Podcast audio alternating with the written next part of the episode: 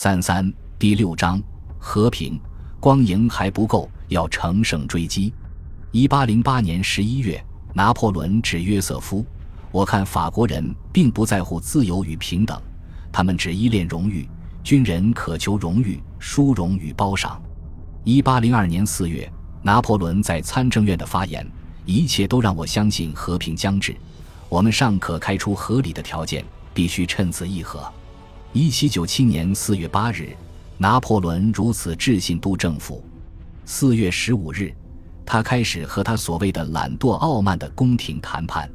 奥地利全权代表加洛侯爵拘泥于繁文缛节，主张官方必须宣布举行和谈的帐篷位于中立地。拿破仑愉快地让了步，他对督政府解释道：“我们的帐篷环绕这片中立地，其四面八方都是法军。”加洛提出，奥地利愿意承认法兰西共和国。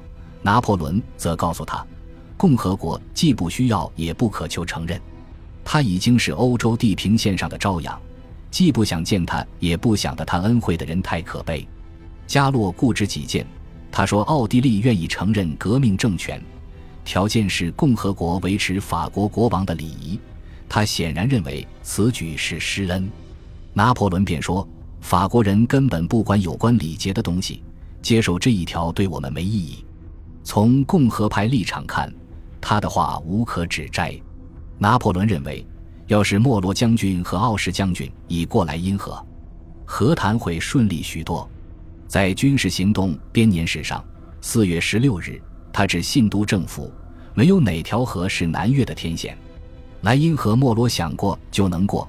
莱茵军团光有血管没有血，他有力地辩称道：“若法军已踏上奥地利土地，我们现在就能骄傲地要求和平。”事实上，四月十八日奥什的确已经渡河，两天后莫罗也到了对岸，但十八日正好是初步协议签订日，奥什与莫罗只能按兵不动，等待对手拿破仑和谈，这让两人大为懊丧。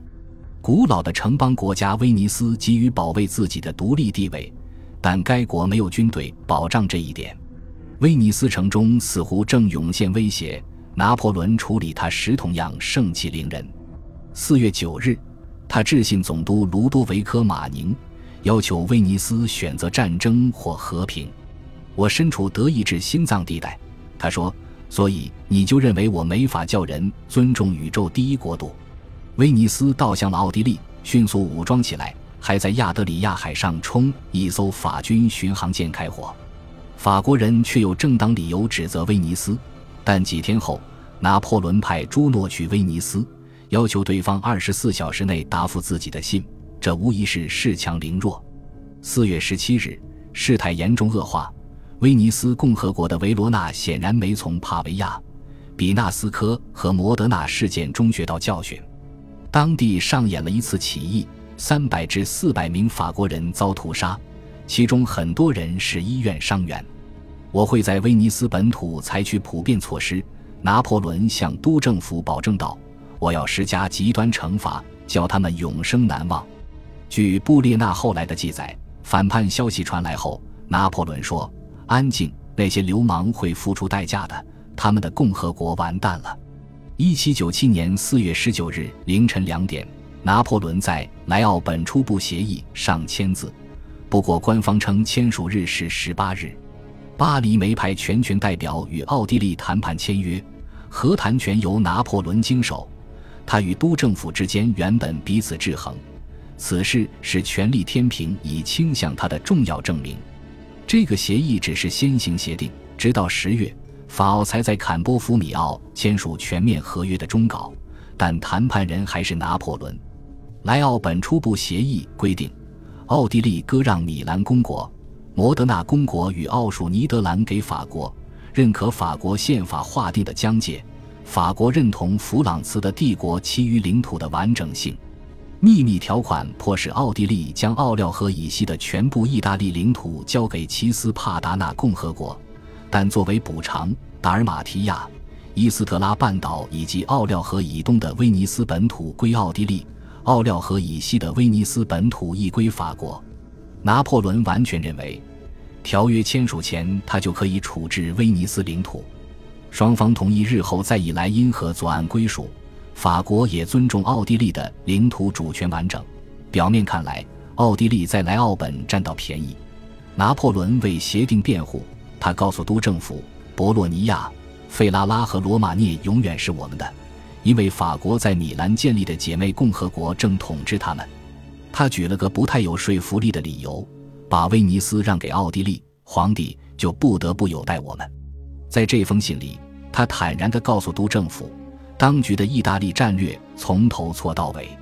如果我坚持去都灵，我就过不了波河；如果我坚持去罗马，我就丢了米兰；如果我坚持去维也纳，共和国也许就亡了。我采用的计划才能真正击垮皇帝。拿破仑接下来的话听来必定虚伪，叫人难以相信。至于我本人指挥战事时，我总认为自己无足轻重。进抵维也纳时，我摘取的荣誉已超快乐所需。他请求获准回家，并承诺道：“我的平民生活将如军事生涯般单纯。”他一定把自己想象成了古代英雄卢修斯·昆克蒂乌斯·辛辛纳图斯。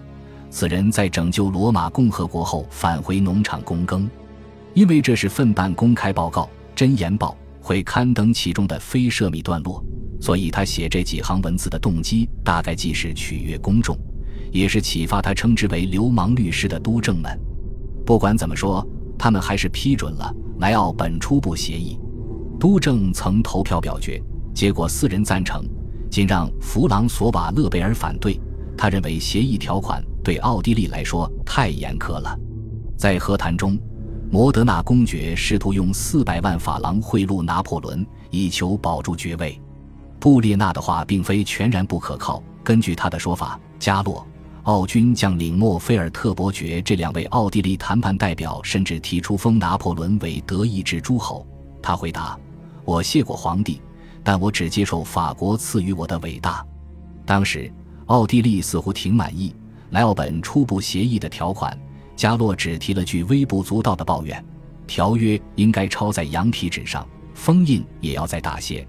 拿破仑及时迁就了他。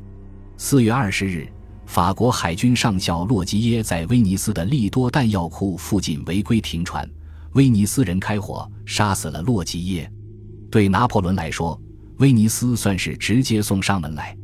他迟早要制裁威尼斯，此事更令他师出有名。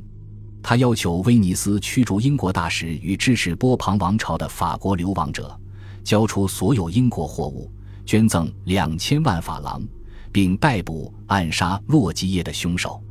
总督承诺为维罗纳屠杀赔罪，但拿破仑不为所动。他说对方的使臣身上滴着法国人的血，转而强令总督放弃本土。为了让莱奥本初步协议秘密条款生效，他需要控制威尼斯本土。与此同时，他鼓励布雷西亚与贝加莫反叛。到了五月三日时，他对威尼斯宣战。